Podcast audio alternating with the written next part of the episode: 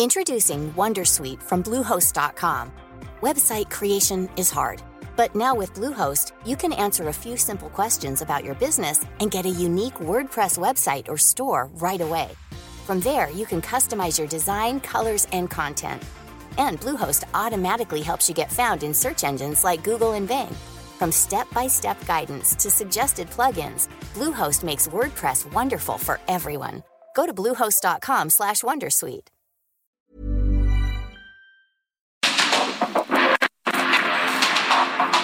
Porque el mundo actual no se entendería sin la economía, las finanzas y los negocios. Acompaña a Mario Maldonado, el columnista de negocios más joven y objetivo del periodismo financiero en su programa. Bitácora de negocios.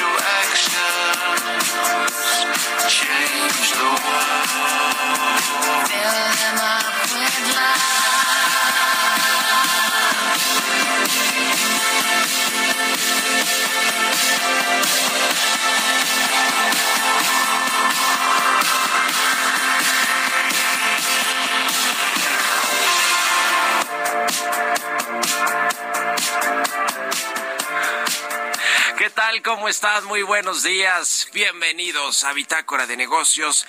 Yo soy Mario Maldonado y qué gusto me da saludarlos en este martes 21 de marzo del 2023. Hoy es martes, aunque tenga sabor a lunes por el puente de ayer, por el día feriado de este eh, lunes, de este lunes 20. Hoy es martes, martes eh, 21 de marzo. Y lo digo porque yo en mi Twitter puse justo que era el lunes. Pero bueno, eh, ya sabe, así se nos cambian los cables a veces cuando entra, eh, cuando entra la primavera, ¿no?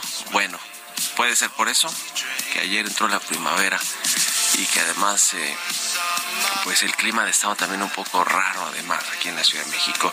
Bueno, comenzamos este martes como todos los días con un poquito de música antes de entrarle a la información.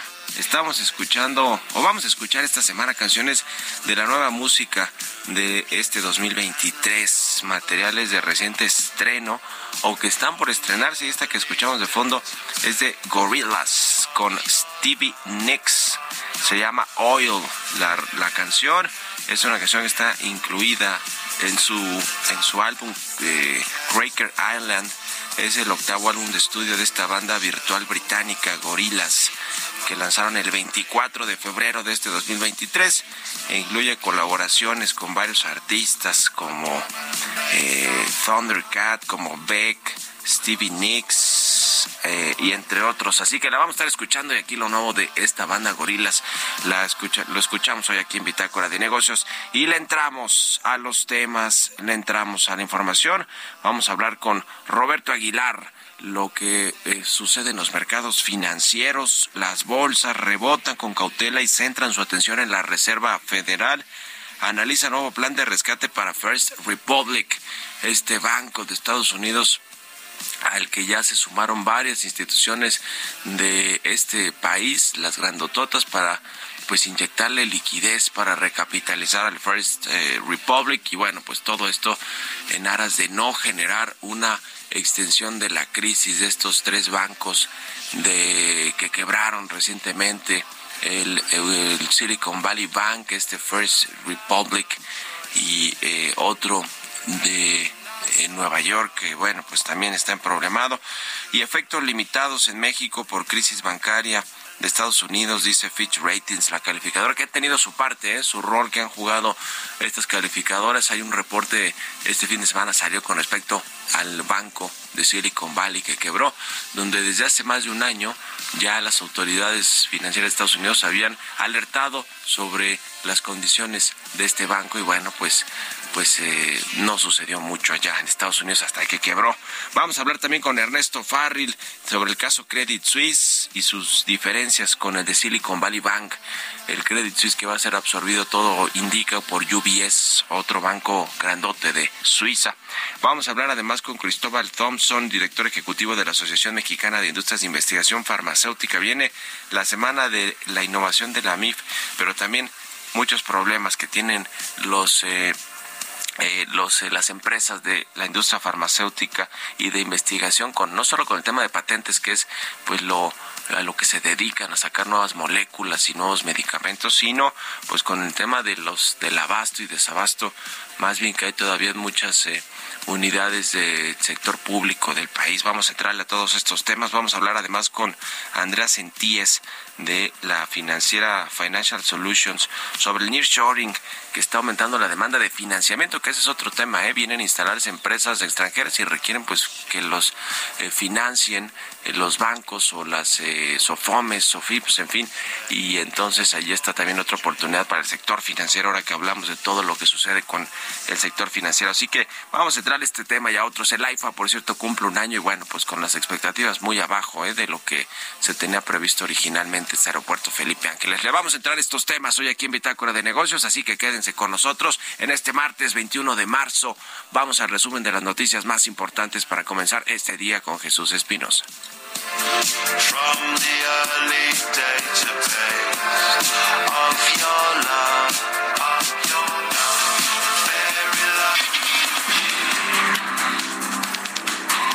El presidente Andrés Manuel López Obrador dio a conocer un balance del encuentro sostenido con una delegación de congresistas de Estados Unidos y parte de su gabinete el pasado fin de semana. Dijo que se tocaron temas de seguridad, cooperación para el desarrollo, migración y otros. Agregó que fue un diálogo respetuoso, provechoso y en donde se respetó la autonomía entre ambas naciones. Eh, un marco de entendimiento en donde existe cooperación en el tema de seguridad, pero está normada para que no puedan introducirse los agentes de las agencias del gobierno de Estados Unidos sin conocimiento del gobierno de México. Según el Banco Interamericano de Desarrollo, México podría registrar un crecimiento del Producto Interno Bruto de 1.1% en 2023 y de 1.8% en 2024, impactado por la desaceleración económica de Estados Unidos, la inflación y las repercusiones de la guerra entre Ucrania y Rusia. Según el Sistema Integral de Monitoreo Ambiental de la Secretaría de Medio Ambiente en Nuevo León, la refinería situada en Cadereyta ha reportado un incremento en las emisiones por las noches. En el escrito dirigido al director de Pemex Cadereyta, ingeniero Héctor Lara Sosa, se mencionan las irregularidades detectadas. El director del Fondo Nacional del Fomento al Turismo, Javier May, dio a conocer que el tramo 1 del tren Maya, el cual pasa por Chiapas, Campeche y Tabasco, continúa a buen ritmo, al punto de que ya hay 70 kilómetros de vía terminada, mientras que los 12 puentes que tendrá la obra tiene 60% de avance. Este lunes el personal adscrito a la Embajada de México en Canadá dio la bienvenida al embajador Carlos Joaquín González al tiempo de manifestar que impulsarán acciones de vinculación y promoción que fortalezcan las relaciones y el intercambio comercial y cultural entre México y Canadá.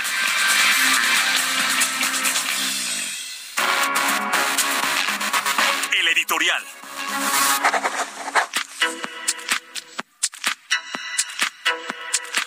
Y bueno, pues ahora que ya se están preparando con todas las corcholatas del presidente López Obrador, los aspirantes a quedarse a la candidatura de Morena en el 2024, que ya ve que este fin de semana que se dio este pues anuncio, conmemoración, celebración, más que nada conmemoración o una celebración del 85 aniversario de la expropiación petrolera que el presidente López Obrador pues fue tomó como pretexto para responder a la marcha en defensa del INE y de la democracia que se hizo hace también unas semanas y que se concentró en el Zócalo Capitalino con mucha, mucha gente allí pues respaldando al INE, pues el presidente eh, decidió que la conmemoración de la expropiación petrolera este 18 de marzo, pues era buena, buen pretexto para salir a hablar de muchas cosas, además de la autosuficiencia energética supuesta que nunca se va a alcanzar y de, y de Pemex y de Lázaro Cárdenas. Pues habló también de que van a eh, trascender sus, eh, sus postulados, su movimiento para el próximo sexenio. Dice que eso no hay duda, lo único es que llamó a la unidad de, de, de todo su equipo. Y bueno, interesante lo que sucede con el grupo Tabasco, que es este grupo que pues de alguna manera está encabezado en primerísima persona por el presidente López Obrador, pero pues están ahí el secretario de Gobernación, Adán Augusto López, Octavio Romero, están en las aduanas, están en el Tren Maya, en todos lados están los, eh, en, los programas de sociales, están los tabasqueños de alto perfil para eh, que, que, que, que conforman, pues en teoría, este grupo Tabasco. Y fíjese que hace poco se entregó una licitación, un contrato de 1.600 millones de pesos, se lo dio Pemex a una pequeña empresa de origen tabasqueño, donde pues se ve la mano pues no sé si de Octavio Romero, pero sí de alguien muy poderoso de este grupo Tabasco, porque esta empresa no había ganado antes de este mega contrato de 1.600 millones de pesos para servicios de mantenimiento con Pemex Exploración y Producción, pues había ganado apenas tres adjudicaciones o tres eh, contratos en el pasado que no sumaban ni 180 millones de pesos, ¿eh? así que algo hay detrás de esto y lo más interesante es quiénes lo ganaron, unos empresarios eh, Panizzo, que son muy conocidos allá en Tabasco, pero sobre todo uno que estuvo relacionado con el escándalo de agronitrogenados y con Emilio Lozoya, que está inhabilitado además, pero su familia está ganando contratos con una empresa que se llama Cetin Tred que bueno, pues 1.600 millones de pesos. ¿A dónde irán esos recursos a parar, eh? No vaya a ser que alguna de las campañas de las corcholatas, ¿verdad? No vaya a ser que pensemos mal. ¿Ustedes qué opinan? Escríbanme en Twitter, arroba Mario Mal y en la cuenta arroba Heraldo de México. Radar Económico. Y como todos los martes, ya está con nosotros Ernesto O'Farrill. Mi querido Ernesto, ¿cómo te va? Buenos días. Muy bien, Mario. ¿Qué tal? Pues vaya lo que sucede con los bancos, ya lo hemos platicado con lo, con lo que sucedió con el Silicon Valley Bank, con el eh, First Republic y ahora con Credit Suisse, sobre todo este banco grandote importante de Suiza que está siendo adquirido, comprado, creo que todavía faltan algunas eh, cosas que, que pasar, pero prácticamente se lo va a quedar UBS, este banco suizo también. Cuéntanos, por favor, de las diferencias de lo que sucede con el Silicon Valley, con Credit Suisse, Ernesto. Claro que sí. Son casos eh, muy distintos. En la cuestión de Silicon Valley, el principal problema que tuvo fue que pues adquirió bonos del gobierno eh, americano a tasa fija durante la pandemia, porque a su vez recibió con la inyección de dólares tan extraordinaria por más de 3 billones de dólares que hizo la Reserva Federal, pues este banco empezó a recibir muchos depósitos y esos depósitos fueron invertidos en bonos del Tesoro a tasa fija a largo plazo. Y después, al momento en que la Reserva Federal el año pasado sube las tasas desde el 0% hasta el 4,75, pues ese incremento en la tasa de la Reserva Federal hace que suban, suban las tasas de los bonos y eso quiere decir que se caen los precios de los mismos. De tal suerte que generó una minusvalía que prácticamente borró el capital del banco por cerca de 15 mil, 16 mil millones de dólares. Ese fue el problema de Silicon Valley. No cubrió el riesgo de alza de tasas de interés al haber adquirido estas posiciones de bonos del Tesoro a tasa fija. ¿Sí? En el caso de Credit Suisse, los problemas empezaron en 1990 con la adquisición de First Boston, un banco de inversión americano. Se marcó en muchas otras adquisiciones que no fueron redituables. Después, en la crisis hipotecaria, pues tenía bastantes credit default swaps.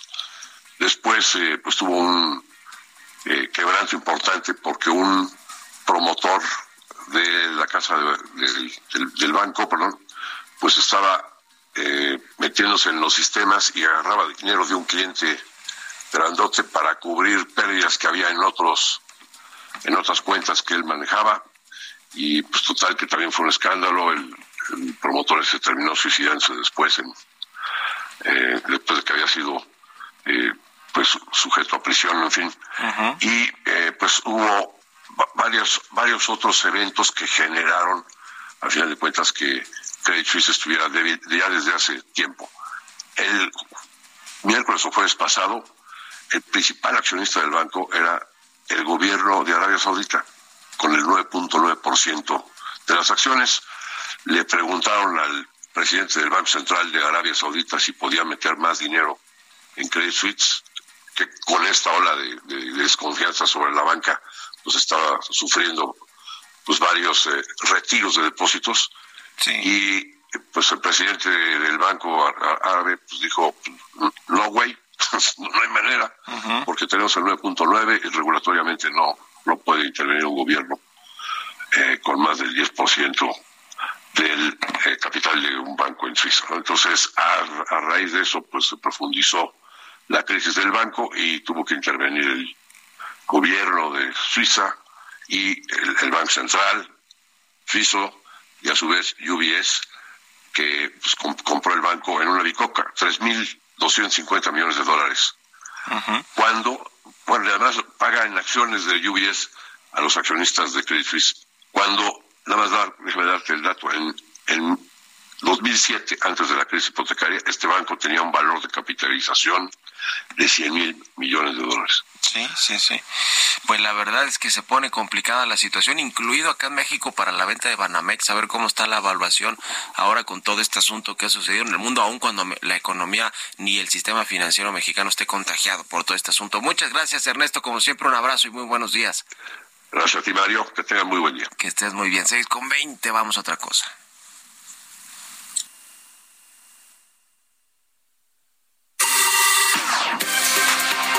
Economía y mercados. Roberto Aguilar ya está aquí en la cabina del Heraldo Radio. Mi querido Robert, ¿cómo te va? Buenos días. ¿Qué tal, Mario? Me da mucho gusto saludarte a ti y a todos nuestros amigos. Fíjate que las acciones mundiales subían después del rescate de Credit Suisse, pues frenara la caída de los valores bancarios, pero las señales de tensión en el sistema financiero hacen que los inversionistas se pregunten si habrá más sorpresas desagradables y cómo podrían responder los bancos centrales. La Reserva Federal inicia una reunión de dos días hoy y tras una sesión alocadas, los precios de los futuros de las tasas de interés de Estados Unidos dan a entender que su máximo es inminente o ya se alcanzó. Ahora, pues está por ver qué hará el Banco de Inglaterra cuando se reúne esta semana, al igual que el Banco Central Europeo, que elevó las tasas la semana pasada, pero dejó a los operadores sin mucha idea de qué esperar a continuación. También te comento que el Banco de San Francisco, el First Republic, se perfila como el próximo foco de presión.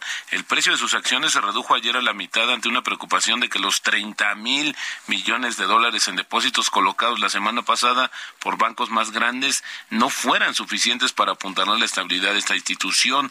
Además, las autoridades estadounidenses están estudiando la posibilidad de ampliar temporalmente la cobertura de la Corporación Federal de Seguros de Depósitos a todos los depósitos, a todos los ahorradores. Y bueno, también eh, los bancos de la zona euro deben vigilar sus fuentes de financiamiento o corren el riesgo de verse sorprendidos por el alza de las tasas de interés. Esto lo acaba de decir Andrea Enria, que es el máximo supervisor bancario del Banco Central Europeo, en la presentación del informe anual del Banco Central Europeo sobre supervisión bancaria, pues afirmó que los bancos de la zona del euro son sólidos, pero advirtió que el fuerte aumento de los costos de los préstamos en el último año significa que las instituciones ya no pueden confiar en un financiamiento barato y en unos mercados financieros al alza. También los precios de las acciones y los bonos, te decía, eh, los bonos bancarios eh, intentaban estabilizarse mientras que los reguladores tratan de convencer a los inversionistas de que el impago o que el impacto que está sufriendo los tenedores de bonos del maltrecho Banco Suizo Credit Suisse es un hecho aislado. Es interesante, Mario, que en el plan de rescate se dejó afuera tenedores por cerca de 17 mil millones de dólares de los llamados bonos del nivel eh, Tier 1 de Credit Suisse y bueno, pues esto también está metiendo presión al resto de los bonos en el mundo. El petróleo también subía, ampliando su recuperación desde los mínimos de 15 meses que alcanzó justamente el día de ayer y bueno, también otro, otro asunto que se está complicando es esta, esta situación de Vulcan Materials, que es una empresa estadounidense que pues tenía su planta en Playa del Carmen, extraía piedras. Este, ¿Te acuerdas que esto justamente fue una situación que el presidente echó para atrás? Y bueno, ahora un tercero en la disputa se mete Cemex, que ya recuperó las instalaciones de esta compañía. El tipo de cambio cotizando en 1870 pero antes había tocado un 18.87, nuevamente debajo de los 19 pesos, Mario, con eso una ganancia anual de 4%. Y la frase, la frase del día de hoy, tenemos que ser rígidos en nuestras reglas y flexibles en nuestras expectativas. Esto lo dijo en su momento Mark Douglas. Buenísimo, gracias Robert y nos vemos a ratito en la televisión. Gracias Mario, muy buenos días. Eh, Roberto Aguilar, síganlo en Twitter, Roberto AH, son las 6 con 24, casi 25. Vámonos a la pausa y volvemos con más aquí a Bitácora de Negocios.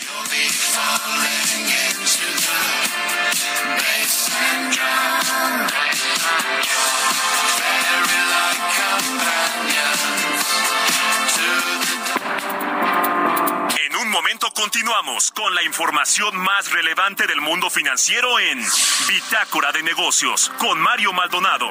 Regresamos.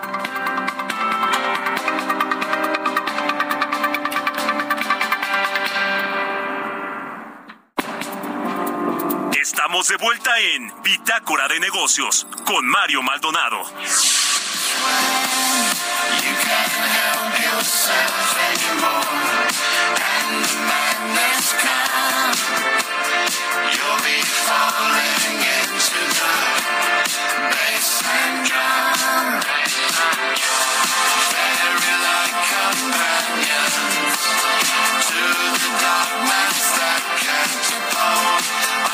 to imagine.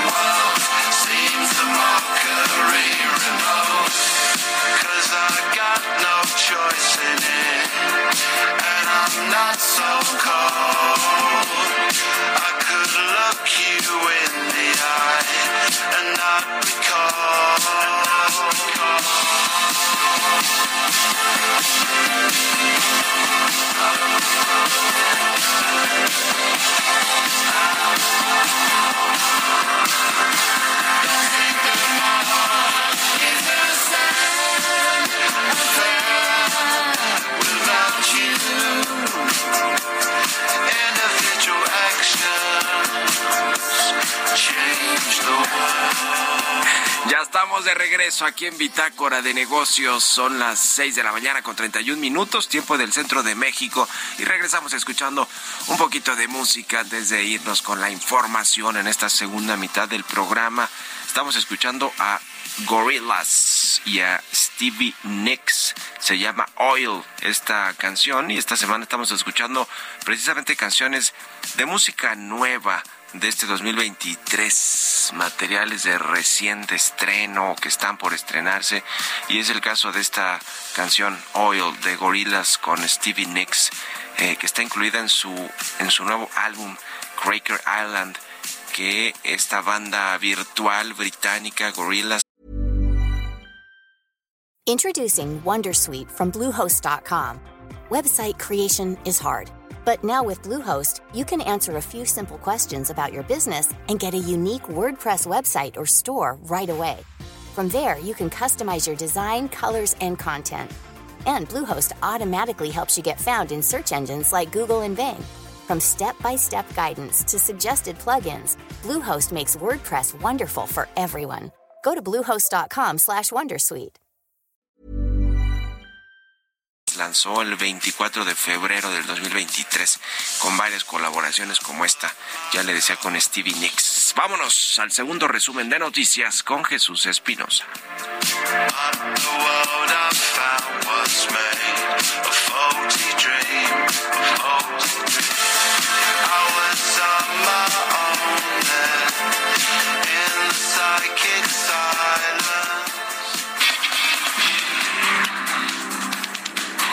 Ante la incertidumbre generada por la quiebra de bancos en Estados Unidos, Fitch Ratings consideró que los bancos de México tienen la capacidad de resistir una desaceleración económica y volatilidad del mercado. Señaló que los riesgos de contagio tendrían efectos limitados. El Servicio de Administración Tributaria informó que en conjunto la industria minera y la de textil de 2015 a 2021 evadieron el pago de impuestos por 95.987 millones de pesos. Los datos anteriores, explicó el SAT, son resultado de la aplicación en 2022 de los estudios evasión por contrabando en minería y evasión por contrabando en la industria textil elaborados por la Universidad Autónoma de Chapingo.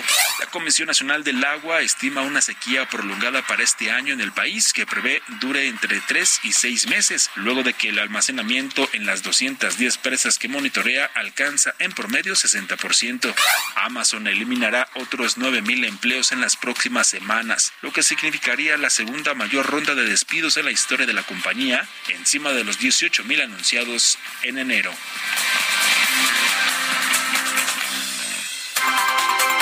Entrevista.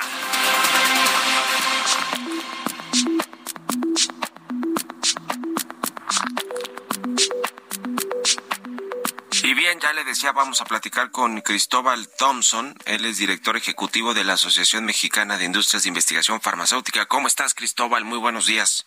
Buenos días, Mario. Muchas gracias por la invitación a tu programa. Igualmente.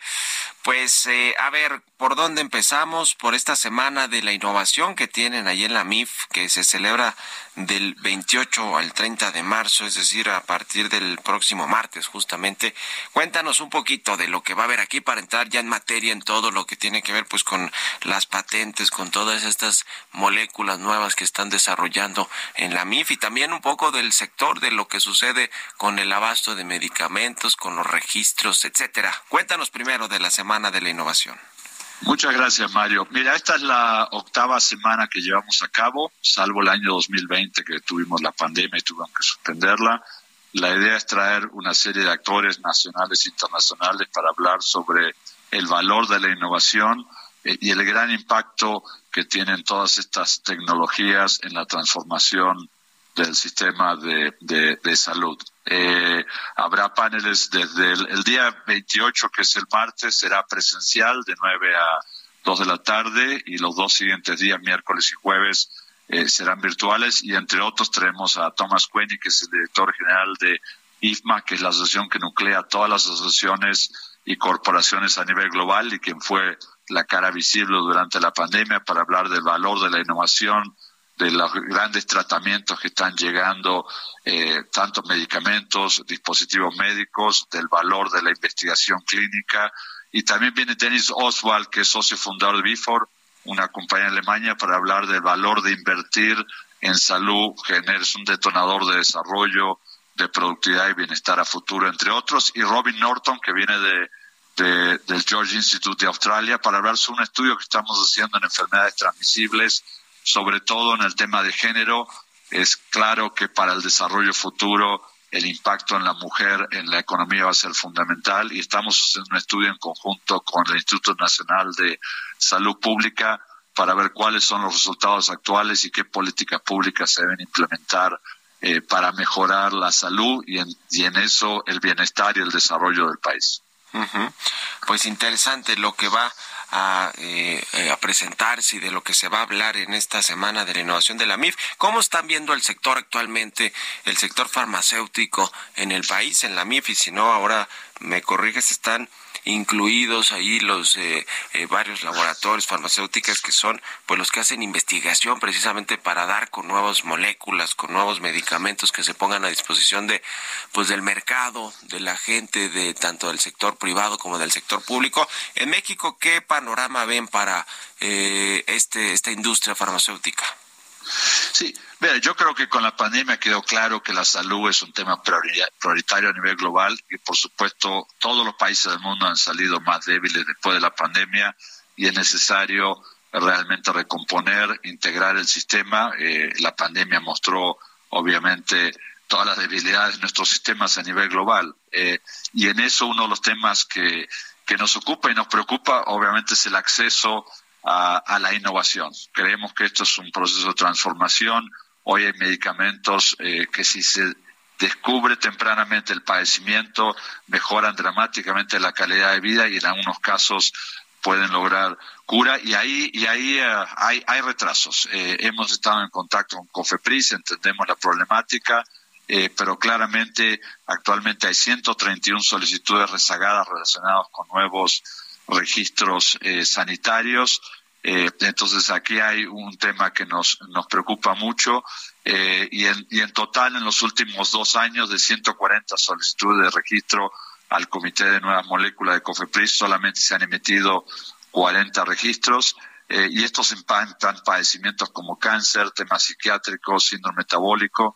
Entonces, eh, estamos trabajando con la autoridad, pero sí hay una gran oportunidad de mejorar esos tratamientos y ponernos en los tiempos competitivos como Estados Unidos y Europa, que lleva un año, Brasil dos años, aquí está llevando hasta cuatro años tener acceso a, innovación. Ok, pues hay retrasos entonces en la entrega de estos registros de COFEPRIS, que bueno, pues también tiene que hacer toda su, su investigación y quizá ahora de pronto lo vemos hasta preocupado también por otros asuntos como el del maíz transgénico, que si no eh, mal recuerdo también está en estas investigaciones con el eh, con otros eh, institutos del país para revisar si eso no, si hace daño o no a, México para evitar importaciones de los Estados Unidos. En fin, es todo un, un asunto este, este de los medicamentos. ¿A ustedes también les, les afecta este asunto del desabasto que ha habido también en el sector público? Porque también se cambió toda esa manera de adquirir las, los medicamentos e insumos médicos eh, a través de estas compras consolidadas que se siguen haciendo, pero ya con un mecanismo distinto, un poco distinto al que se venía haciendo a, antes y esto ha generado desabasto y se han quejado muchos intermediarios y, empresas del sector laboratorios farmacéuticas. A ustedes también les afecta, me imagino, este asunto del desabasto. Cuando, cuando inició la administración, claramente dijeron que iban a cambiar el proceso, por lo cual dijimos, eh, está muy bien, estamos, eh, uno de los temas fundamentales para lograr eh, el abasto oportuno es la planeación. Y hemos estado nosotros, como otros actores del sector farmacéutico en toda la mesa de conversación desde el, inicio, desde el inicio de la administración, buscando siempre planeación. Si tenemos tres a seis meses de planeación, nuestras plantas pueden producir sin ningún problema. Eh, ha habido problemas de desabasto en el pasado, en lo que va del año ha habido mejoras, hay que reconocerlo, hablando con las compañías ahora en el cierre del sexenio empezó a mejorar el proceso y es fundamental tener el acceso oportuno en los hospitales para para cada paciente es fundamental. Siempre hemos hablado del diagnóstico temprano y el tratamiento oportuno son claves para lograr un mejor sistema de salud y al final todas estas mejoras impactan directamente en las personas, los pacientes, todos tenemos algún familiar o algún pariente que tiene algún tipo de padecimiento y el hecho que la persona eh, esté tomando su medicamento, esté en control, eh, mejora para el paciente, mejora para todo su entorno familiar. Eh, entonces, Estamos en colaboración y en contacto directo con las autoridades para asegurar que podamos seguir mejorando este proceso para reducir al mínimo el desabasto que impacta a veces tan negativamente en las personas.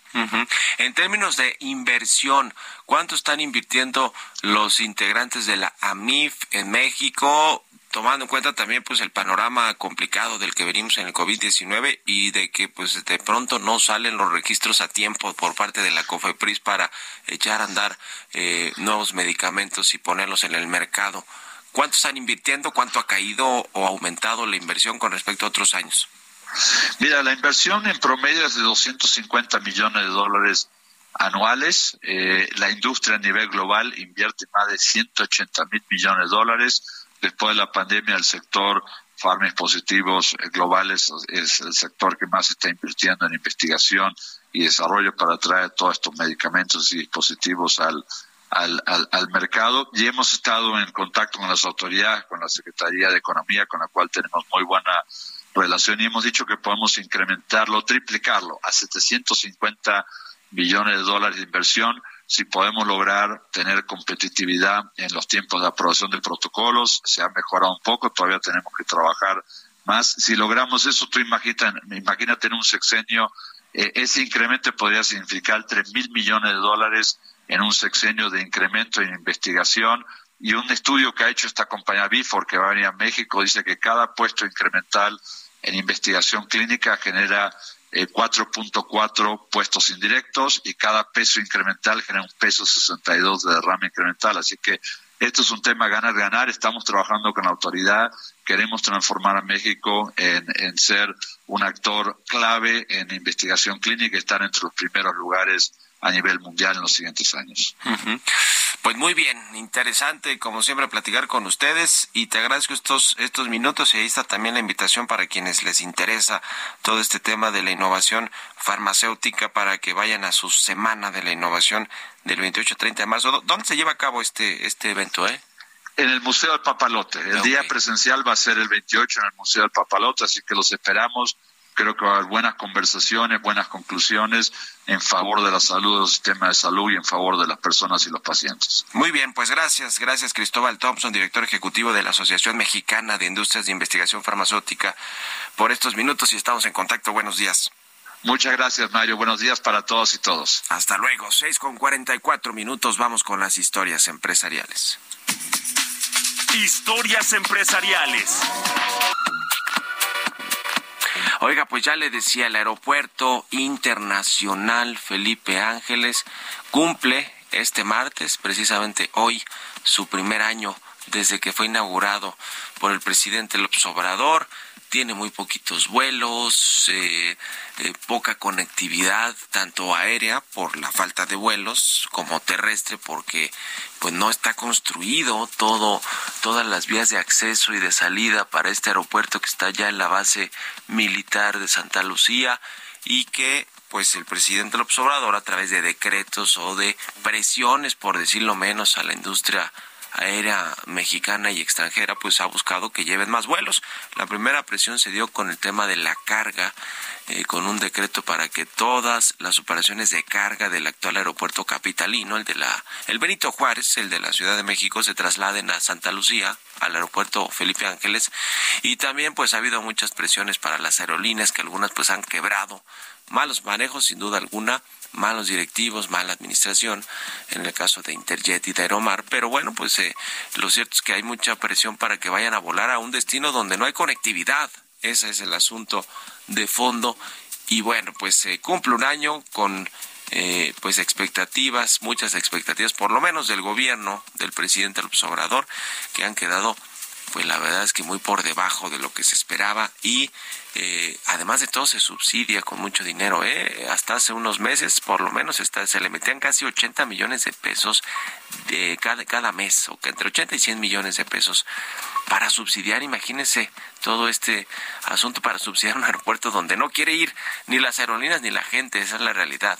Puede estar bonito, puede estar muy bien hecho, sin duda alguna eh, los ingenieros de la, de la Secretaría de la Defensa Nacional seguro son muy buenos y además tienen experiencia porque ya había ahí una base aérea militar, la de Santa Lucía, pero de ahí a que sea atractivo para el mercado, para los usuarios de las aerolíneas, para las aerolíneas en términos de costos, de costo de rentabilidad y pues no, ese es otro asunto, así que un año de que se inauguró el aeropuerto Felipe Ángeles, pocos vuelos, pocas frecuencias, pocas operaciones, eh, presiones y decretos para obligar a aerolíneas nacionales y extranjeras a que vuelen allá y pues subsidios muy caros. No sé si esto haya sido el mejor la mejor eh, opción, ¿eh? aunque dice que se ahorró mucho dinero, pues en realidad seguimos pagando la deuda del aeropuerto anterior de Texcoco que se canceló. Se le pagaron muchos miles de millones a los contratistas que hicieron ya obra, pero lo que se financió en los mercados, estos bonos que se emitieron para financiar, los estamos pagando y los vamos a pagar por décadas los mexicanos y las nuevas generaciones. Vamos a escuchar esta pieza que preparó mi compañera Giovanna Torres. A un año de su inauguración, el Aeropuerto Internacional Felipe Ángeles no ha cumplido los objetivos para el cual fue construido. Se esperaba que acumulara 2.4 millones de pasajeros, pero en los primeros 10 meses de operación acumuló menos de la mitad de lo proyectado. De acuerdo con expertos, la terminal aérea que resultó de la cancelación del aeropuerto de Texcoco no ha logrado reducir la saturación aérea de la Ciudad de México. En su cumpleaños número uno, el Felipe Ángeles Ángeles llega con poco más de 1.3 millones de pasajeros movilizados y ha fracasado en generar un mercado aéreo que pueda ser atractivo para las líneas aéreas nacionales y extranjeras. De acuerdo con información de expansión, entre marzo del 2022 y enero del 2023, el aeropuerto ha recibido un poco más de un millón de pasajeros. Luego de un arranque lento, el gobierno del presidente Andrés Manuel López Obrador ha tenido que recurrir a un acuerdo con el sector aéreo para abrir nuevas rutas a partir de septiembre pasado. Actualmente cuenta con 15 rutas nacionales y 3 internacionales y próximamente se sumará una cuarta hacia Houston operada por Aeroméxico. Ninguna de las aerolíneas ha trasladado vuelos del Aeropuerto Internacional de la Ciudad de México al Felipe Ángeles. Para Bitácora de Negocios, Giovanna Torres.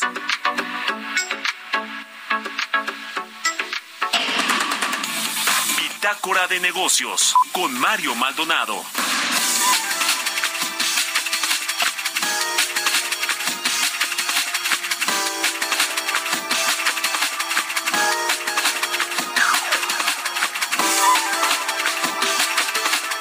Y bien, ya le platicaba al inicio del programa, vamos a conversar con Andrea Sentíes, ella es directora de finanzas de Haas Financial Solutions, a quien me da gusto saludar. ¿Cómo estás, Andrea? Muy buenos días. Hola Mario, muy buenos días. Muy bien, muchas gracias. muchas gracias a ti por estos minutos. Pues además de que nos platiques un poco de lo que de lo que hace Has Financial Solutions, pues queremos platicar también contigo del nearshoring y de esta importancia que tiene pues el financiamiento precisamente de empresas que vienen a instalarse a México en cualquier sector o industria eh, y que bueno pues eso le abre también la puerta a muchas empresas del sector financiero de México. Cuéntanos por favor, Andrea. Claro que sí, Mario, muchas gracias. Eh, pues mira, te cuento un poquito de lo que hacemos en Haas. Eh, realmente ofrecemos un acompañamiento completo a nuestros clientes para poder ofrecer pues productos de financiación eh, personalizados para cada uno.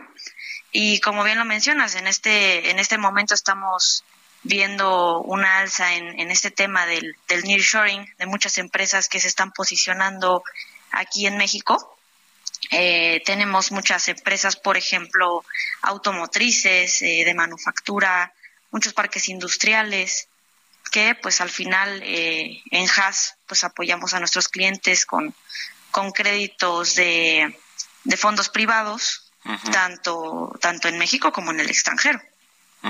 ¿Cuáles son las eh, principales, los sectores principales o industrias que a los que se enfoca Has eh, Financial Solutions en, términos de financiamiento, de apoyo para crecer aquí en México?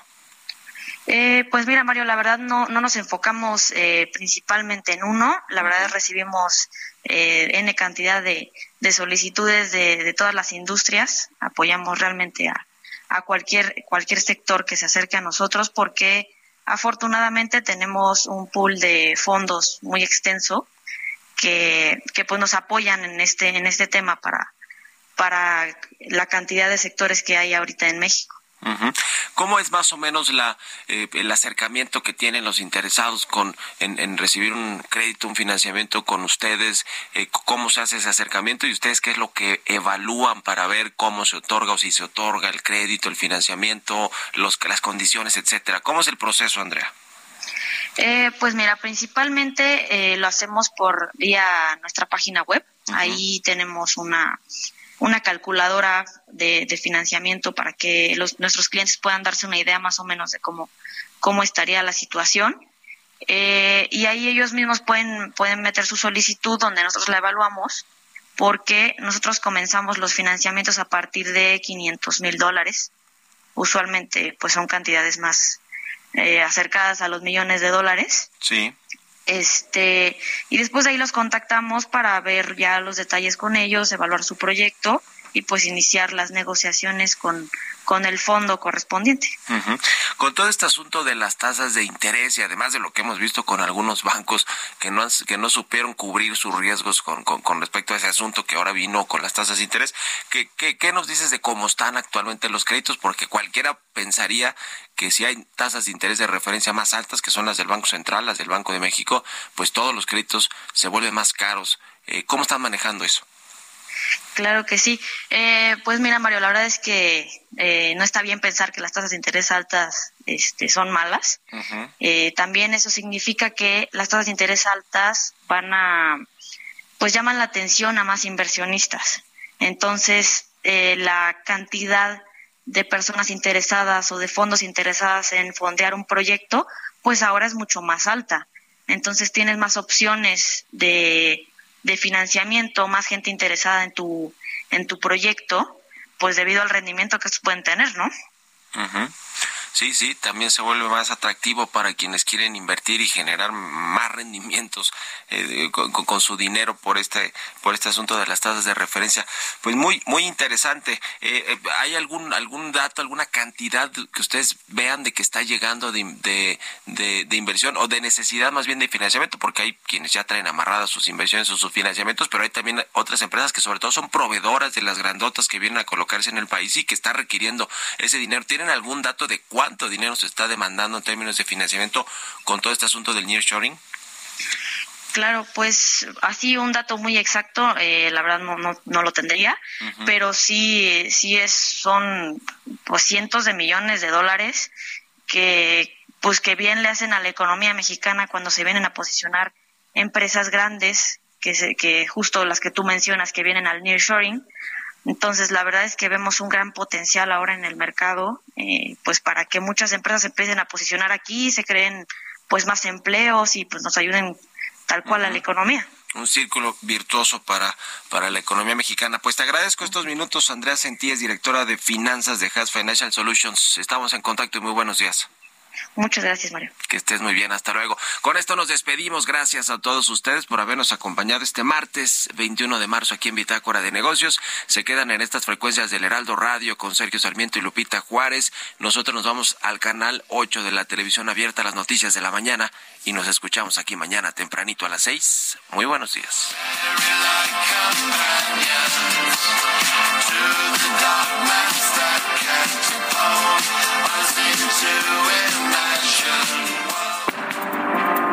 Esto fue Bitácora de Negocios con Mario Maldonado.